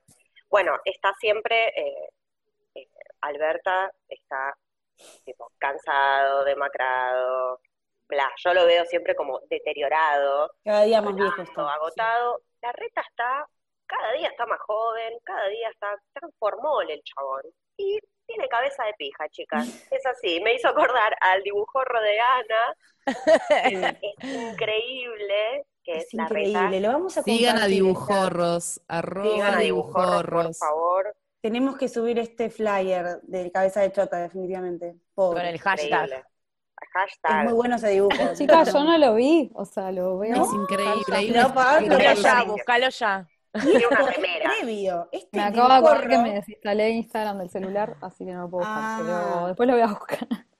Me dijo Ana que Ana es eh, la artista detrás de Dibujorros, que mm, me parece Nuestra que- amiga que- Ana. nuestra amiga Ana, me parece que es de antes de que la reta sea eh, el intendente, el jefe de El gobierno. intendente. Eh, Jefe ¿Sí, de antes? De ser. antes, es de antes. Me parece que Oh, sí. sí. Pero ahora es- ese, video- ese dibujo resurgió, porque es tipo cabeza de reta de chota. Porque es increíble y porque aparte es un sorete del mal. Mm. Que vende, chicas, es marketing puro y viene con parte de, de todo esto también que venimos hablando, ¿no? Yendo más a lo micro, esta cosa de hashtag ciudad verde, hashtag eco, eco-friendly, y es mentira, ¿entendés? Porque Sí. tipo yo voy y me voy con mi bolsa de friselina de la ciudad, que la doy vuelta, porque odio que tenga cosas escritas, odio no que las renunciaremos al amarillo todavía. No, no. No el amarillo no todavía lo, voy a, lo voy a llevar, loco. Pero bueno, Yo empecé a usar amarillo cuando me mudé a Europa, porque la verdad que lo tenía guardado en el placar. Es un color tan hermoso, estos hijos de Utah la cagaron. Hubieran usado un color más feo, la verdad, la puta que los que me parió. Sí, pero hicieron muy buen marketing, claramente. Obvio. Chicas, ustedes saben, el PRO en realidad comenzó llamándose Propuesta Republicana. ¿Quién se Sí. acuerda de eso? Yo me acuerdo. Pero ya, ya Pero quedó, sí, sí. quedó como PRO, ¿entendés? Lo- logran esto, es como una cosa de esto, titulares vacíos. A vos te dicen, estamos haciendo una movida de reciclaje en tu barrio. A mí me han tocado el timbre, preguntándome si yo reciclaba, si yo separaba la basura, eh, qué corneta hacía con la basura que separaba. Tipo, yo la separo y o se la doy a un cartonero o la dejo afuera, porque si la llevo a la campana verde, la mezclan con lo otro. Si la llevo a no sé dónde, la mezclan y se hace mierda. Claro, Sí, es mucho mejor dejarla al lado y que cada cartonero pase y se lo agarre. y que no esté revolviendo por todos lados, porque encima esa campana es incómoda, es, o sea, es tipo, Tal que cual. tienen que arrastrarse para acceder, o sea, No, no. sí, sí, cualquiera. ¿Puedo hacer una un comentario? Si después tienen ganas, aunque sea aunque quede fuera del programa, me encantaría comentarles cosas de cómo se es la basura acá, porque es tipo, te, te Es un la flash. ¿no? Pero o sea, se recontra recicla. ¿O no? Todas esas cosas que no se sabe, o sea, yo no sé, yo no sé a Ah. dónde va. Se supone que sí, que se recontra recicla. De- después igual que, que decía Juli, pero nada, no quería Bueno, olvidarme no, que igual es es muy interesante. Mi experiencia es que se, se, se separa, la gente lo separa, pero yo he visto camiones levantando dos tipos de basuras distintas en el mismo camión. Yo lo he visto. Yo tam- ¿Qué claro, eso es lo que te digo. No, eh, o sea, la te- no solo, o sea, la tenés que separar porque si no te comes una multa enorme, aparte. Tremenda, sí. Pero te Pero comes una multa, mucha- pero ellos no hacen nada. Pero después es muy No, yo personalmente no lo sé, no lo sé. Ah, Es porque también no llevo suficiente tiempo en este país y quizás no, no, no sé bien, pero eh, no lo vemos, digamos, qué hacen con eso. Pero sí se, se se separa todo, absolutamente todo, y se paga muy caro por la basura que uno produce. O sea, Sí. en, en Suiza, u- Es- un paquete de 10 bolsas de basura, porque aparte hay que comprarlas, son bolsas oficiales las bolsas de basura, no es que puedes ir a comprar cualquier bolsa, por cantón son distintas bolsas y, por ejemplo, la de 35 litros, tipo un tacho de basura grande, pero mediano, sale 23 francos 10 bolsas de basura. Es un montón de plata, gente. Es mi sueldo, boluda. Ah, es tremenda. Y después Bueno, tenés, tenés un día, una vez por mes, el, car- el cartón, un miércoles por mes, y el papel, después tenés el plástico, lo tenés que llevar a otro lugar, el vidrio, que aparte se separa por color, tenés como eh, tachos y quilombo, dice bueno, tipo sí, vidrio que- marrón, vidrio verde, vidrio blanco, aluminio. No, acá no es tan así. Acá es tipo vidrio en una campana. Que creo que el vidrio es lo único que sí veo que se lleva siempre el mismo camión. Pero después veo mezclar, veo mezclar plástico con, con cartón, ve- ve- veo mezclar cosas. O sea, la verdad que es muy dudoso eh, dónde van las cosas. Acá en Buenos Aires los, los cosos que son verdes, son los verdes, y yo tengo uno enfrente, y no va todo mezclado. O sea, no dicen nada, es tipo, acaba lo reciclable. Incluso se incorporó en Ah, las mezclado. escuelas los dos tachos, pero después van y se retiran todos juntos. O sea, es esa, esa La cagada también es que de golpe está el tacho Ah, verde y ves la bolsa con la naranja y la banana saliendo de Todo un igual. tacho verde y decís, toda esta gente hizo todo esto al pedo porque vos sos un imbécil. No, mierda". bueno, pará, pará, pará. Yo, yo quiero venir en defensa del Yo imbécil. quería, ah, quería Sí, sí. No hay educación, así No hay como educación. no hay educación cívica, no hay, hay- ahí va Martín, no hay educación vial, meten bicisendas y no hay educación, ¿entendés? Claro. Solo genera esta cosa de que todos nos odiamos y tipo, ¿vos viste dónde metió la banana? Claro, ¿no? Y esta Yo, cosa, ¿Vos viste claro. que no lavó bien el plástico? Y esta Así cosa de, mirá que vos sos responsable, ¿eh? O sea, como, Claro. vos, vos lo tenés que hacer. no, el glifosato de... Claro, vos te tenés que hacer cargo. Yo quería mencionar a Jackie Flores, no sé si la conocen, una referente nacional de cartoneros y cartoneras, que incorpora la perspectiva de género en la cuestión de promotores ambientales. Está bueno buscarla, búsquenla, eh, porque está implementando esta cuestión educativa fundamental en la, en la promoción de cuestiones ambientales. Y del- la perspectiva de género dentro del, del gremio camioneros, basureros, cartoneros, cartoneras, digo, todo lo que Macri y el negocio de la basura. Bueno, supuestamente acá la mitad de la basura se recicla eh, y la que no se puede o sea, se, re- se reutiliza, todo lo que, todo, tipo el vidrio, todo lo que nombré recién, eh, y la otra parte se, se quema y se convierte supuestamente en energía para satisfacer a las mismas plantas de reciclaje. Lo, a mí lo que más me flashó también es, es lo que, lo que hace con respecto al compost y cómo se genera una comunidad con respecto a eso. Yo en este momento estoy eh, separando la- los, residuos orgánicos, lo que, lo que va a ser para el compost, y, eh, estamos con, mi compañero de departamento como eh, inscriptos, entre comillas, ¿no? en, en la compostera comunitaria de nuestro barrio, es tipo un espacio que, se dio el, el, Estado, va- el la ciudad, a eh, nuestro barrio, y a cada, cada barrio tiene el suyo, Es un espacio común eh, que está organizado, centralizado en un, en un señor, que es un señor muy viejito, muy tierno, eh, que es especialista en reciclaje y en ecología. Organiza, nos organiza a los vecinos de este barrio, de este barrio para eh, que cada uno tiene que llevar su compost a ese lugar y los sábados de 11 a 12 o de 10 a 11 dos vecinas por sábado que, nos vamos rotando, tenemos que hacer el compost de todos los demás. Entonces vos, por ejemplo, viernes a la noche, eh, agarras eh, tu compost, eh, es un tachito eh, que, ten- que tenés en tu cocina o lo que sea, cada uno en distintos, no sé, el que sea, un, recipiente donde pones estos residuos, los llevas a este lugar y el día siguiente las personas que les tocó ir ese sábado hacen el compost de todas las vecinas. Y en algún Qué momento a suizo todo, perdón. Qué Y- suizo todo. Iba a No, decir lo re, mismo, o aparte, sea, yo cuando vi eso, Tan chicas, yo dije, suizo iba a yo dije, ay, qué lindo, como, no, no, es re suizo. Y aparte, dije, buenísimo ay, igual. qué lindo, como puedo, puedo venir y traer mi compost. Y no era tan fácil, o sea, fui y de pronto Ah. había un mail en el que te tenías que inscribir, porque está todo tan organizado que burocracia ni siquiera podés también. ir, claro, re burocrático.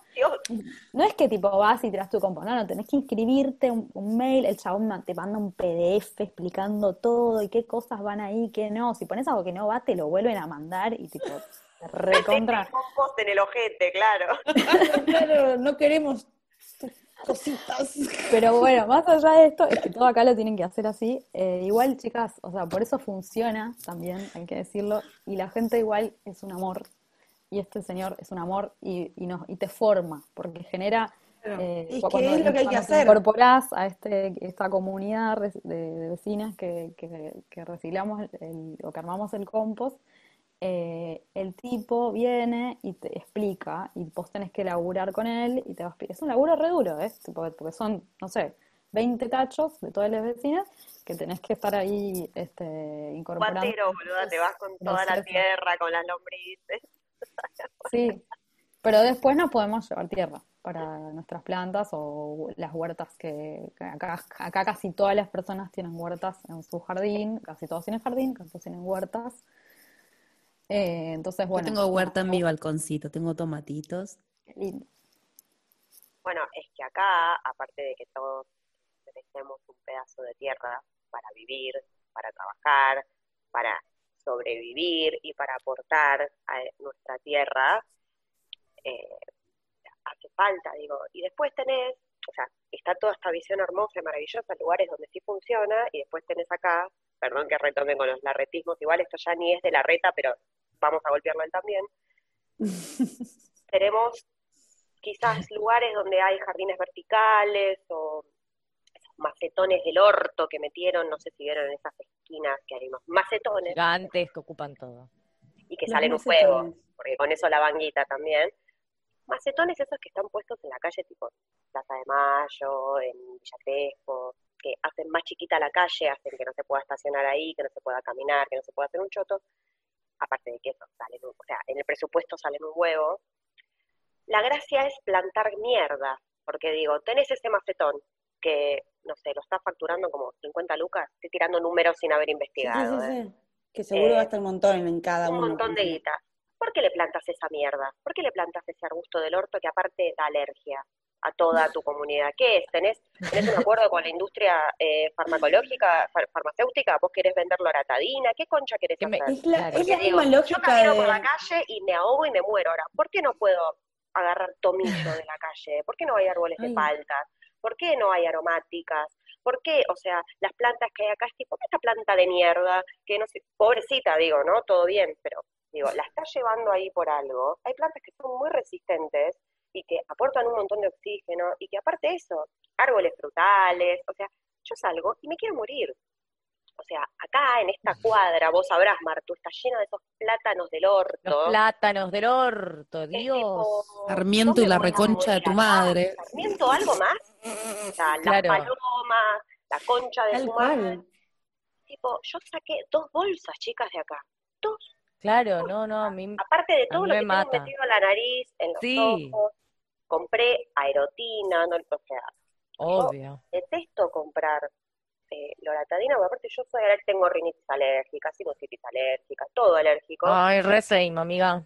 Pero me la, claro, pero ponele que me la iba bancando, ¿con qué? Tengo un papelito, me saco la agüita, estornudo 300 veces por día, todos los Ni días. bien me levanto todos los días. Religiosamente.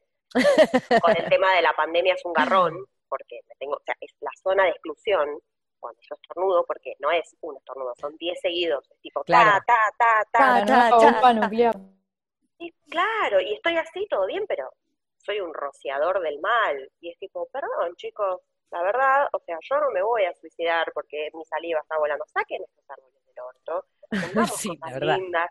En la puerta hay un árbol de moras que seguramente plantó algún vecino, porque encima no está permitido plantar cualquier cosa. Si yo voy y planto algo lindo, algo útil, y empieza a crecer, capaz, viste, vienen los de, viene el camioncito tipo, che, este árbol no es el que tiene que estar. Acá hay que poner árbol de mierda. claro. Vemos este árbol y ¿Tendrá pongamos el del orto. lógica o es la es. lógica de, de poner bicisendas o diseñar las personas que nunca anduvieron en bicicleta? No entiendo si es esa lógica o es tipo esa planta que es muy hermosa puede generar algún tipo de problema. No, no tenemos sé, idea de esto. Es como, a veces como que este tipo de políticas se toman. ¿Se acuerdan cuando en la primaria, yo no sé si a ustedes les pasó, pero no sé, una vez fuimos al zoológico, de paso, eso si quieren. ¡Horror! ¡Qué horror! Era tipo, van a ser el bebé tigre. Y todos votábamos qué nombre Hay que ponerle al bebé tigre. Sí. Eso es algo dulce, porque no es dañino poner un nombre, todo el resto sí.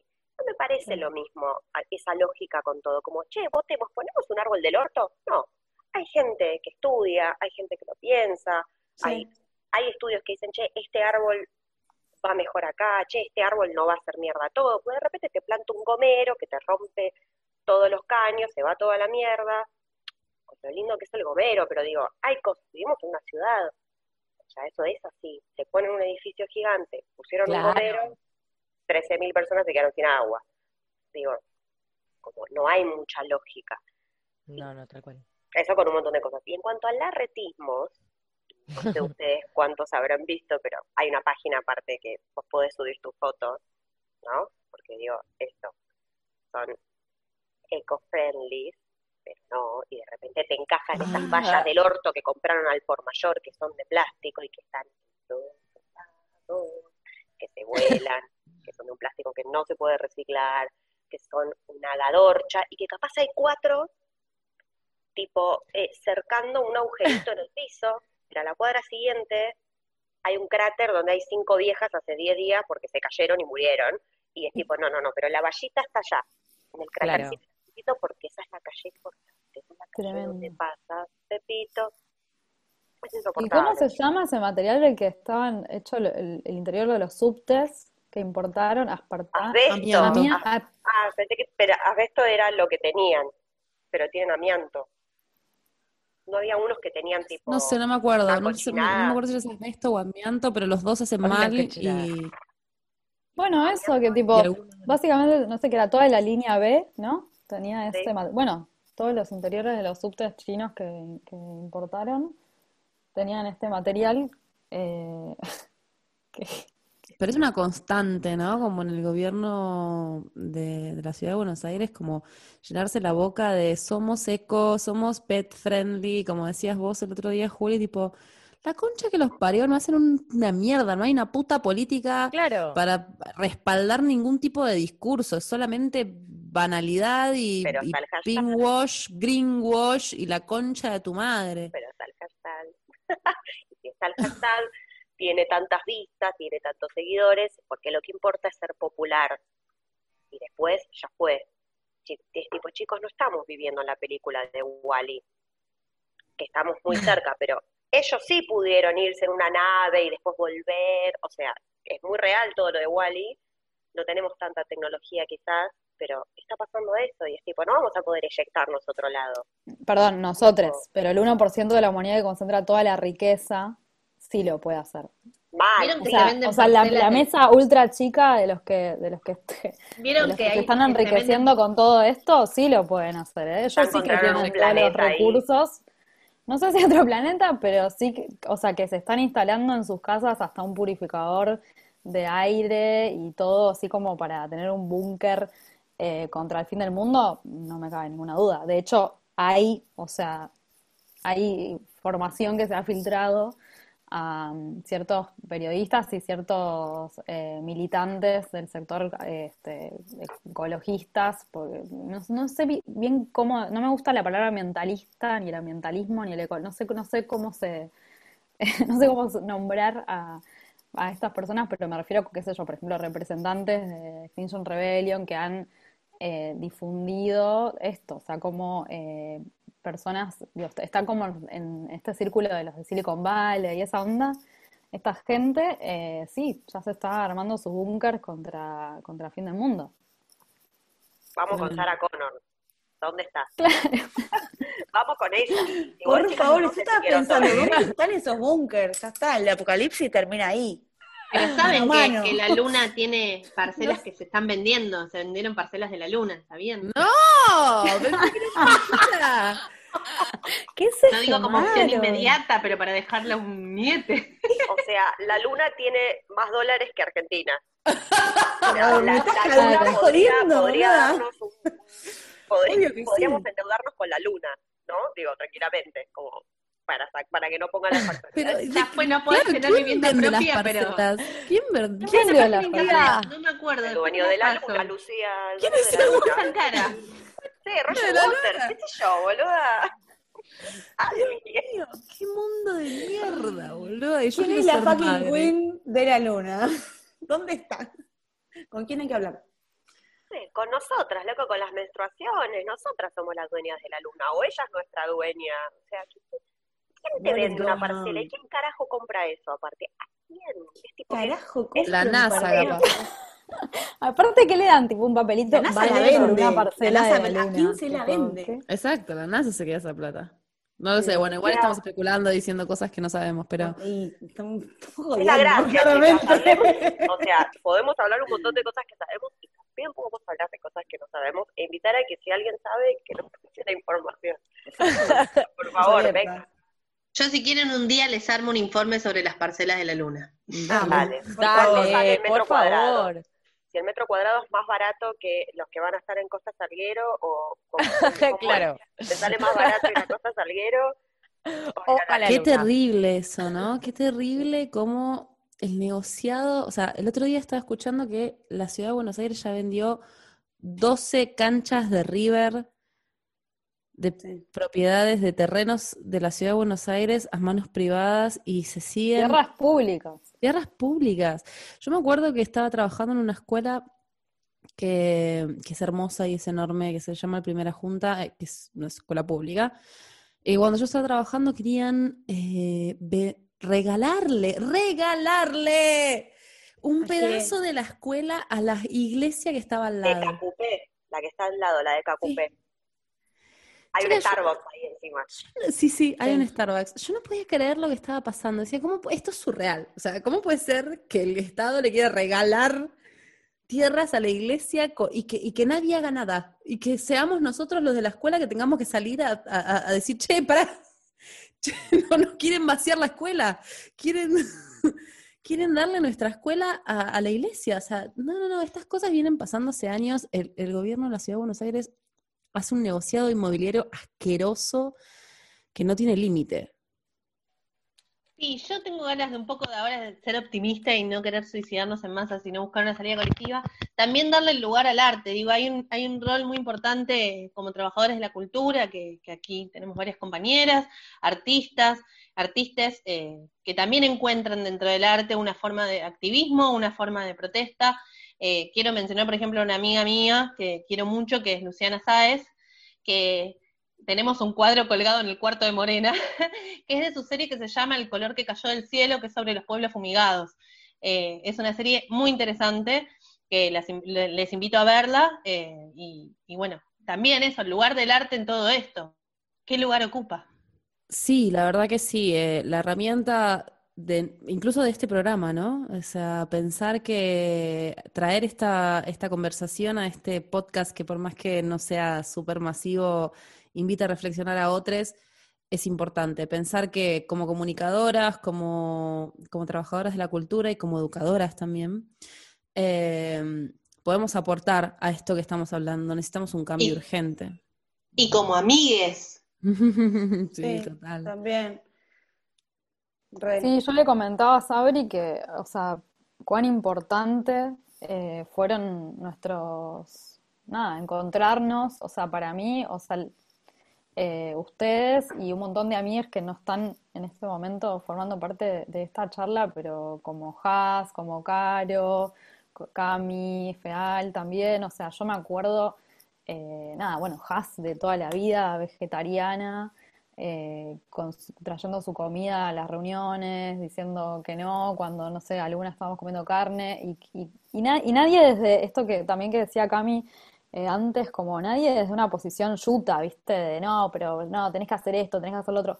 Pero ellas ya tenían un comportamiento súper subversivo y contrahegemónico, trayéndose su tapercito con su comida, eso ya era un montón, es un restatement, ¿no? Y, eh, o Cami Feal cuando agarraba y, no sé se acuerdan que hacía esos tejidos con las bolsitas de pan que reciclaba, Sí, los sachets de leche.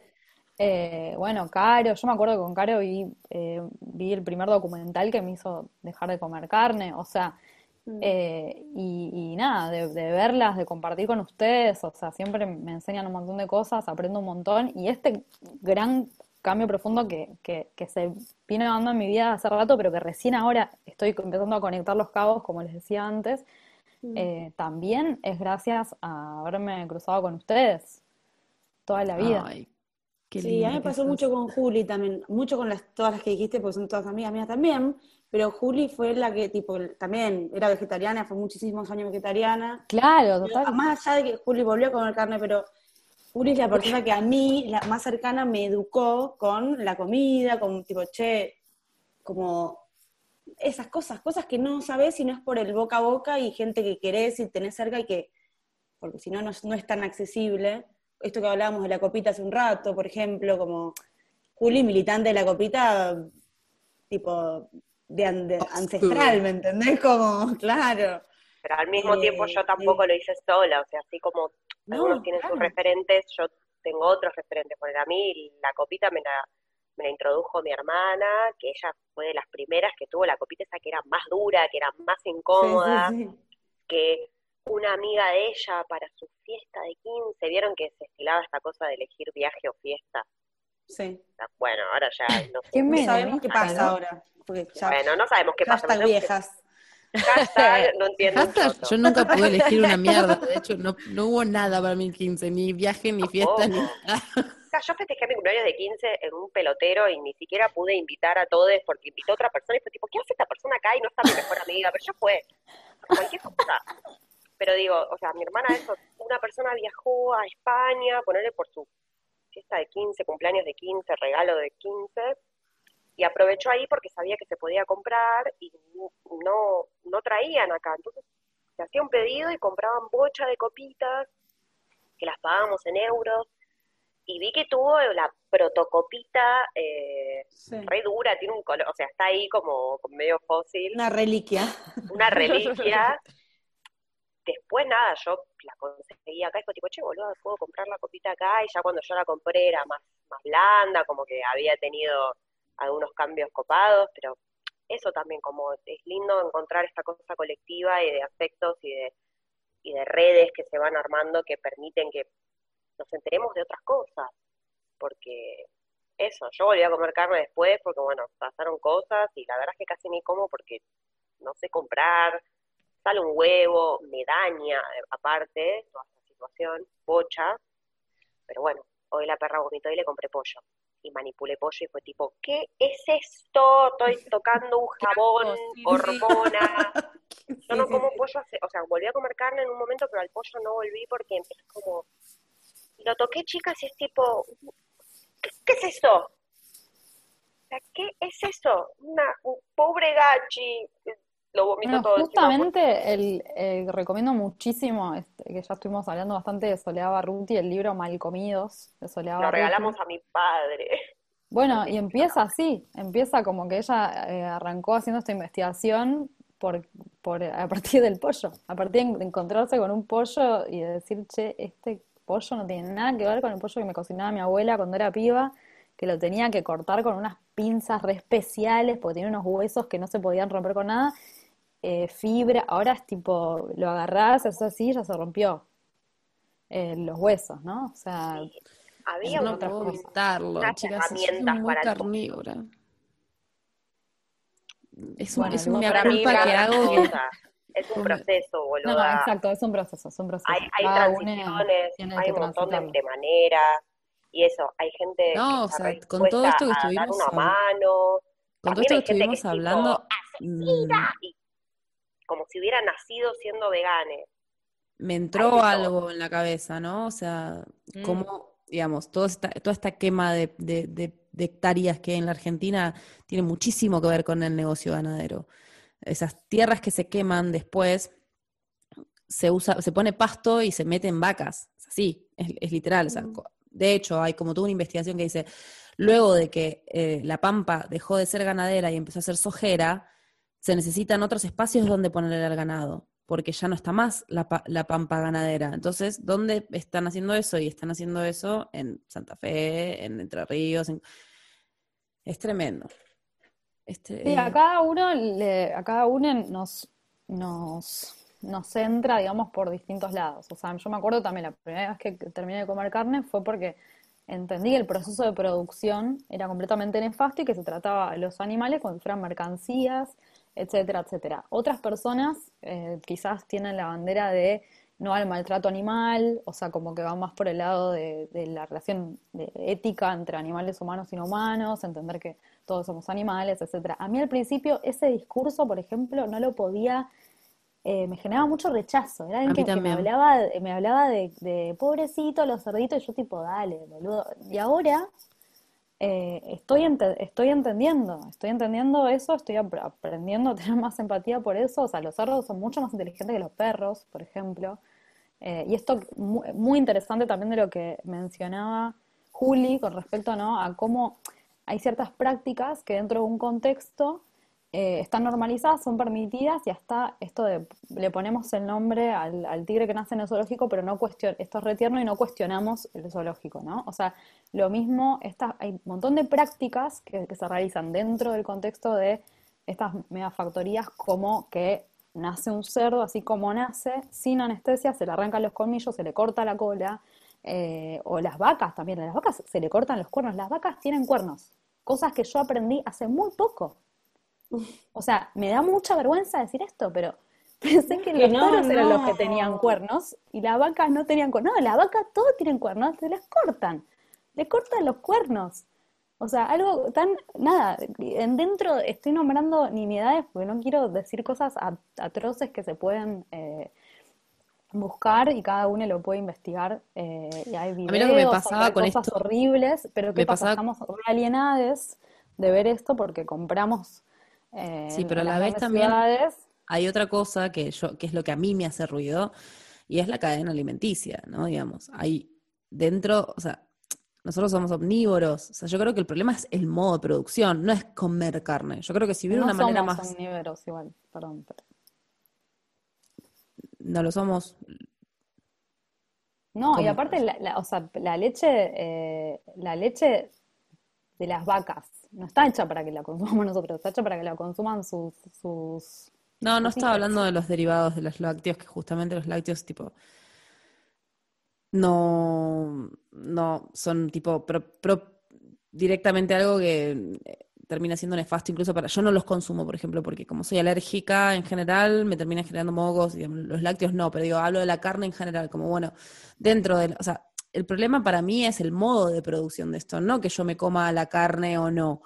El problema es cómo se produce esa carne ahí es donde a mí me hacía ruido todo el tema este de la moral entre yo humano, especie, y sí, pero a la vez, digamos, tipo un, un- un león también va a comer carne, no sé cómo decirlo.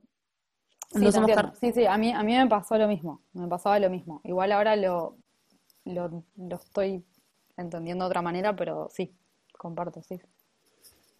Hay un montón de maneras Total, o sea, sí. de eso, digo, y, y hay distintos procesos y creo que lo que está bueno es no ponerse en esta cosa de tengo que, sino como encontrar la manera de poder llevar a cabo cómo poder ir entrando, porque por ejemplo también después te encontrás con otro mundo como eso, qué sé yo, yo fui vegetariana siete años y recién después de todo eso me di cuenta que tenía que consumir B12, que nunca había consumido y tenía los valores por el suelo porque tuve que pedir, porque el médico no los manda de rutina, etcétera, como es también muy largo, pero digo, se van abriendo un montón de cosas y eso, te va pasando que a- lo que pensabas antes ya no lo pensás así. Yo Total, y aparte no se puede- Pobre la vaquita, bueno, está bien, pero si yo estoy en el campo y la, la vaca la mato yo y me la como, venga, me la banco, pero ir a comprar el trozado de mierda y que me dé impresión ver a la vaquita sufriendo, digo, eso también es una mentalidad que yo tenía muy marcada, estructura, sí.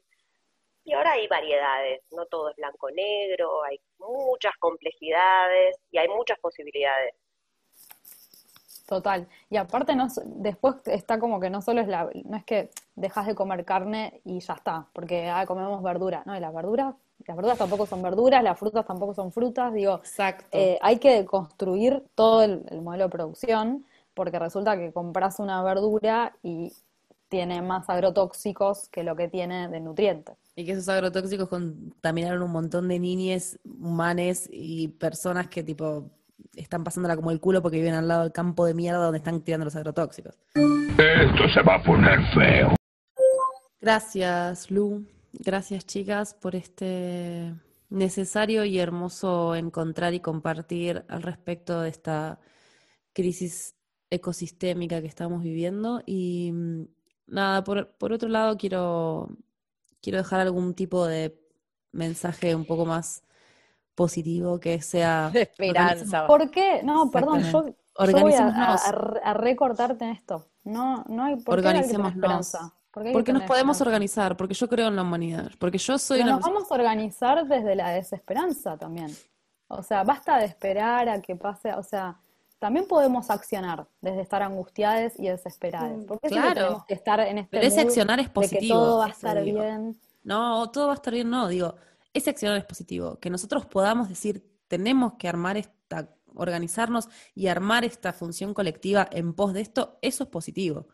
Que Sí, podamos eso sí. verlo, eso es positivo. Y eso es lo que digo, que, que este espacio en- encuentre idea y abra la puerta a que suceda esto entre nosotras, que nos conocemos hace años y nunca tuvimos esta conversación, me parece increíble. Sí, mal, no puedo Total. creer, es verdad esto, que hablamos tan poco. Bueno, en realidad de manera individual, pero no esto que hablabas un rato, tipo, yo de- por, con Juli, tipo, aprendí un montón, pero en la grupalidad nunca, no, sé, no, sé- no es algo tan, no es, no es tan charlable, ¿no?